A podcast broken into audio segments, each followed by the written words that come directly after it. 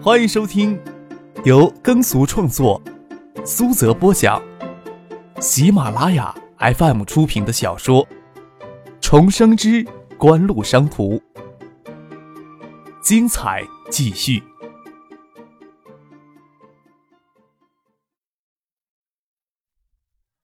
第二百二十九集。你就是唐静吧？翟丹青既然身为漂亮的女人，也为眼前的唐静纯净的美感感觉微微的压迫。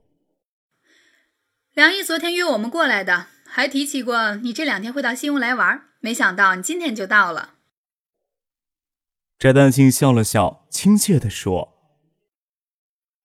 那你也是张克的同学了？张克有这么漂亮的同学，倒没有听他提起过。”梁格真听到翟丹青与陈飞荣的说话声。走到门口，说道：“你们过来啦！这是小克的同学陈飞荣，之前有帮小克补习功课来着，跟唐静一起来新屋玩。”陈飞荣高考结束，东海大学的录取通知书也拿到了手，给唐静拉到新屋来玩。他见梁戈真出来招呼，就转身进了屋子。翟丹青跟着梁戈真进屋，心想唐静会是什么样子。要比刚才那个女孩子还要漂亮，那就是太没有天理了。魏兰他妈进了屋，觉得室内富丽堂皇的耀眼，暗感果然是副市长的家，心虚起来，不晓得在这样的人家做不做得来供养。你们过来了。张克解下围裙，手里还拿着根胡萝卜，站在门口招呼他们。感情你昨天不是吹牛？翟丹青诧异的说：“还真想象不出一名十七八岁的高干子弟还精通厨艺。”我的手艺拿出来待客就有欠了。梁戈真在旁边笑着说：“这小子都说受不了我的厨艺，才自学成才。不过做的菜还算地道。”那你们先坐着吧，做啥都可以。晚饭还早着呢，我一个人动手还快一些。关键里面还有一个添乱的。张克身体往旁边让了让，帮里面正拿一根竹筷子刨山药的唐静介绍翟丹青与魏兰他们。翟姐、魏姐。唐静乖巧的招呼着。与陈飞荣清丽明艳比起来，唐静有另一种娇艳纯真的味道。都是一样的明艳，精致无瑕的鹅蛋脸。乍看上去跟姐妹俩一样，翟丹青朝魏兰摊了摊手，那意思是说想勾引也没有办法。谁曾想到这小子有这么漂亮的小女朋友？看翟丹青无奈的表情，魏兰差点要笑出来。魏兰他妈要帮忙，张可笑着说：“魏姨，你今天还是客人呢，总没有让客人动手的道理吧？要对我的厨艺有信心，唐静只会添乱不假，陈飞荣倒是能帮上些忙。”海关就好了。这边的事情差不多平息了，除了傅俊还留在新吴，马海龙他们上午开车就回海州了。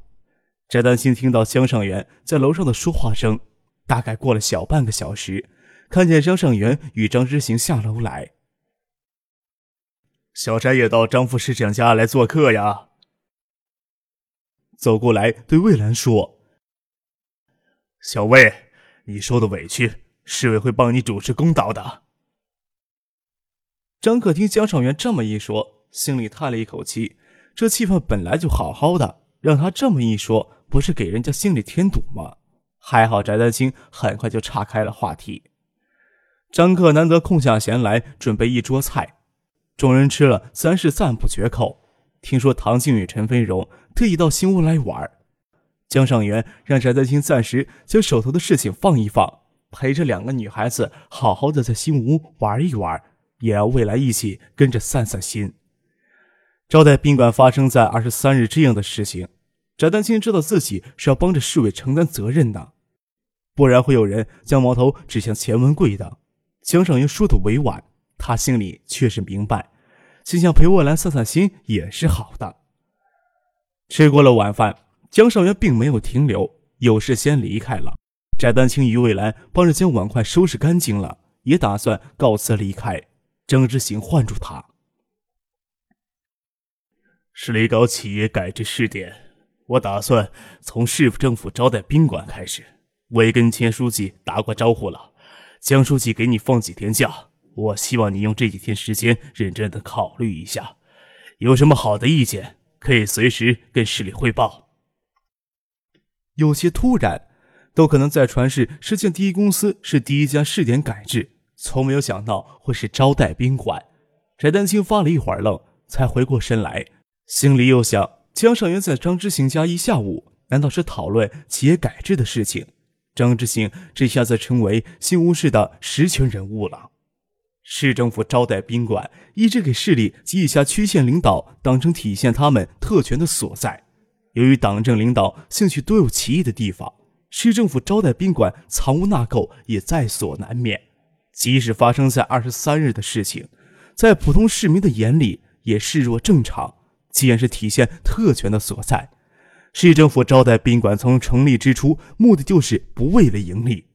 宾馆入住率远不及城郊那些不入流的宾馆，每年自然会在市财政上形成一道很大的口子。但是市里都清楚这些口子是怎样形成的，所以市里拨款都是相当的及时。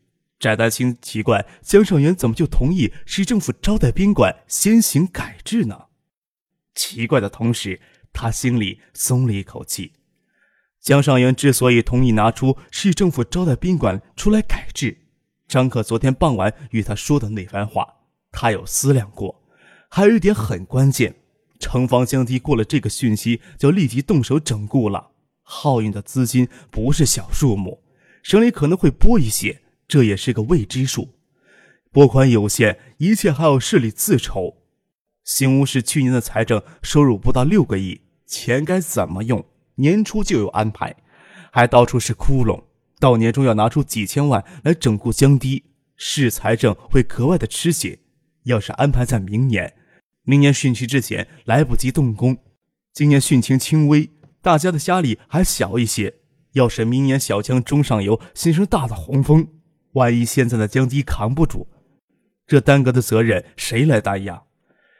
将市政府招待宾馆拿出来改制，首先计划去补贴政府招待宾馆缺口的钱可以节省下来了。虽然政府招待宾馆不盈利，每年还要往里面添钱，但是江上元知道是什么原因造成的，并不是说招待宾馆没有盈利的基础。要认真说起来，市政府招待宾馆是市里应该少有的优质资产，只是体制不改不行。不改哪里，只会成为少数人享受特权的地方。感觉跟入秋了一样。天台上，月光如溪水，唐静娇媚的声音传过来。别墅前面环城河的水面还算辽阔，总有百多米的宽度。但是，一到夜里，前后灯光不盛，水面看上去黑黢黢的，风吹过来，还感到丝丝的凉意。还没有到八月，海州正午的日头毒辣的让人不敢走在大街上。新吴的空气气温湿润，中午走到外面，额头也只会渗出星点的汗水。一入夜，仿佛有入秋后的感觉，真是一个避暑的地方呀。张克进去帮唐静、陈飞荣拿衣服，这两个小丫头根本就没有想到新屋夜晚会如此的清凉。唐静双腿蜷坐着，拿着一件长袖衬衫。恰好能将整个身子都包裹进去，只留出白皙如玉的角落在月光下，抬着头，纯净的眼眸注视着张克的脸，伸手去捏他的脸上的伤痕。做了什么坏事？是不是想占哪个女孩子的便宜？张克坐到唐静身边松木制成的长椅上，任他慵懒的靠在自己的身上，苦笑着说。要是那样，就不冤枉了。将事情的原委告诉唐静。这年头做好人可不容易。张克感慨了一声。虽然陈飞荣对他还是一贯的冷淡，总不会再躲着他了，不然也不会帮他补习功课，更不会陪唐静到新屋来玩。新屋是不是有个叫皇后夜总会的？晚上挺无聊的。带我们去看看。听谁说新屋有这么个地方呢？杜飞那小子的话你也信？张克顾左右而言其他。新屋真正好玩的地方在天云山上呢。新屋夏天气温很凉，就算在盛夏，泡温泉都是合适的。明天咱们就去山上泡温泉吧。就去看一眼。唐静伸出手指头拨着张克的下巴，不让他将头歪到别处去。就想看看号称是你们男人的天堂到底是什么样子。你不带我们去看，那以后就不许你再去那种地方。好像看了就会允许似的。张克心里嘀咕着：小女孩子好奇心太旺盛，缠不过唐静，让父亲去准备车。银色沃尔沃驶入皇后夜总会的前面的停车场，在十二楼的刘冰接到陶建新的电话。还以为这小子会在家里陪他两个年轻美貌的小女伴呢。刘冰站起来，朝对面的翟德清说道：“你要不要去见他呀？”我车子就停楼下，难道指望他看不见？翟德清站了起来，坐电梯下楼，看见张克竟然带着唐静与陈飞荣两个女孩子一起过来，翟丹青还真吓了一跳。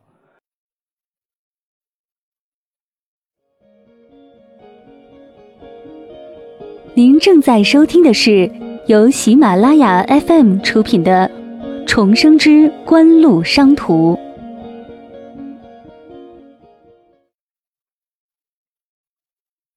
张克看到翟丹青骑他车在门外，也有些惊讶，看着他与冰老大一起出现，笑着问：“难道刘总对招待宾馆感兴趣呢？”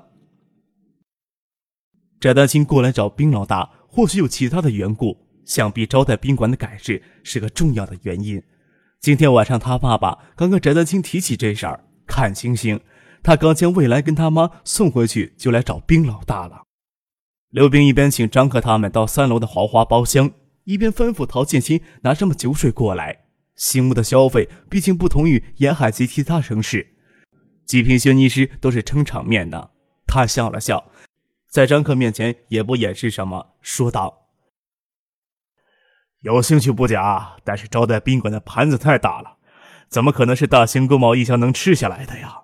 再说这事儿才才起头，市里具体怎么改制还没有说法。担心过来只是聊一聊，老朋友了。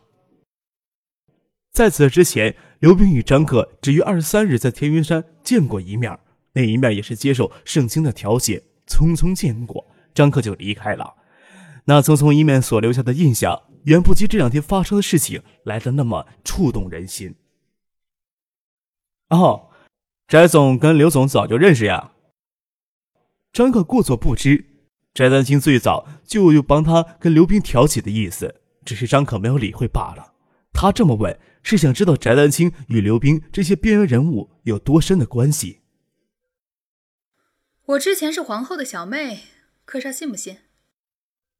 翟丹青睁着魅力的双眸看着张可，坦然的说道：“上高中时穷的只喜欢钱，所以到皇后来做小妹，受刘总照顾过。”唐静不解小妹是指什么，疑惑的看着翟丹青。翟丹青指着端茶水的进来的服务员：“他们就是小妹，服务一个包厢要收五十元的小费。我做小妹的时候没那么贵。”皇后夜总会也不是今天这个样子，才收十元，运气好一些，一晚上能给两个包厢端茶送水。那时候一个月能挣四五百，很了不得，何况还是上学的学生。翟丹青这么说着，神色间可没有丝毫得意的味道。这人生沉淀的悲哀，不是此时的唐静能明白的。倒是陈飞荣曾经经历过一段极端的困境，有些感触。即使是夜总会的小妹，那也是靠双手挣钱的，与外面舞池穿的裸露的小姐是不同的。即便是外面舞池的小姐，难道都应该被厌恶吗？张可心想，翟丹青从夜总会小妹到市政府招待宾馆总经理的过程，一定会异常的精彩。总不能逼着翟丹青在众人面前自播历史吧？笑着不说什么，便在包厢里喝酒唱歌，喝到半途。张克去厕所解手，洗过手的镜前整理衣衫，看见翟丹青从门外挤进来，笑着说：“翟姐，你可进错地方了，这可是相当危险的地方。”你怎么知道我进错地方了？翟德清喝了些酒，脸颊绯红，白嫩的颈脖子上也抹上了一层粉色，依着门望来，眼眸更显妩媚。这里还有其他男人吗？怎么就见得很危险？张可拿起一块小方巾，将手擦干，转过身。翟丹青已经走进了身前，靠着梳妆台，闻着翟丹青身上好闻的香气，不是那种刺鼻的香水淡淡的更接近一种体香的味道。窥了窥她雪白细嫩的乳肌，看着翟丹青就要贴上来，也不让开，感觉他丰腴的身体有着惊人的弹性，传来的体温才是微凉的。淡然的凝视着他媚视的眼眸，不晓得他要想做什么。静默了片刻，却是翟丹青先受不住退开，靠着梳妆台与张克并肩而立，拿出一包七星，问张克抽不抽。张克笑着说：“我不抽女士香烟。”翟丹青自顾自的点上，吸了几口，侧头看了看张克，侧头看了看张克脸上还清楚可见的伤痕，说道：“不会留下疤痕吧？”又不是刀客呢，过段时间就好了。当时你赤着上身，蔚蓝又是那样，我也急昏了头。我是刚刚忍不住受你的诱惑，你就不会道个歉了？张克侧头笑着说。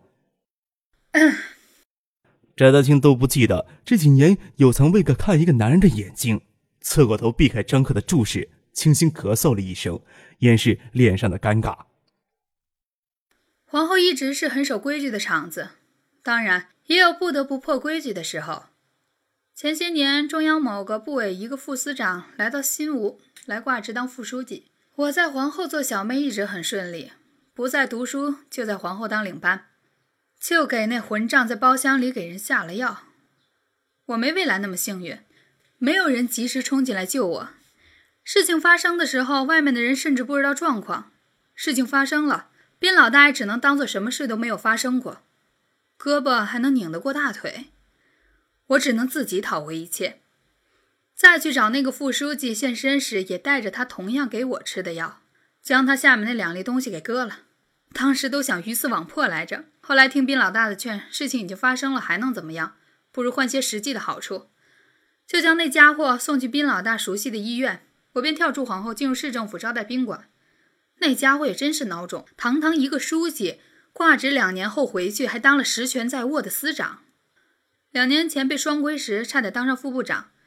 这家伙一直好色，他大概不想别人知道自己给阉了，要我跟他一直保持情人关系。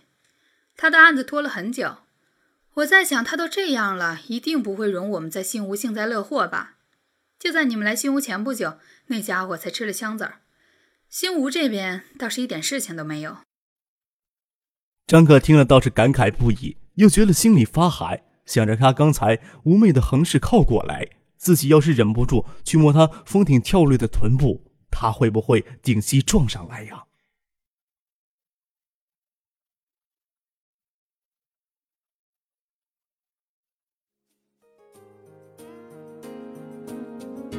听众朋友，本集播讲完毕，感谢您的收听。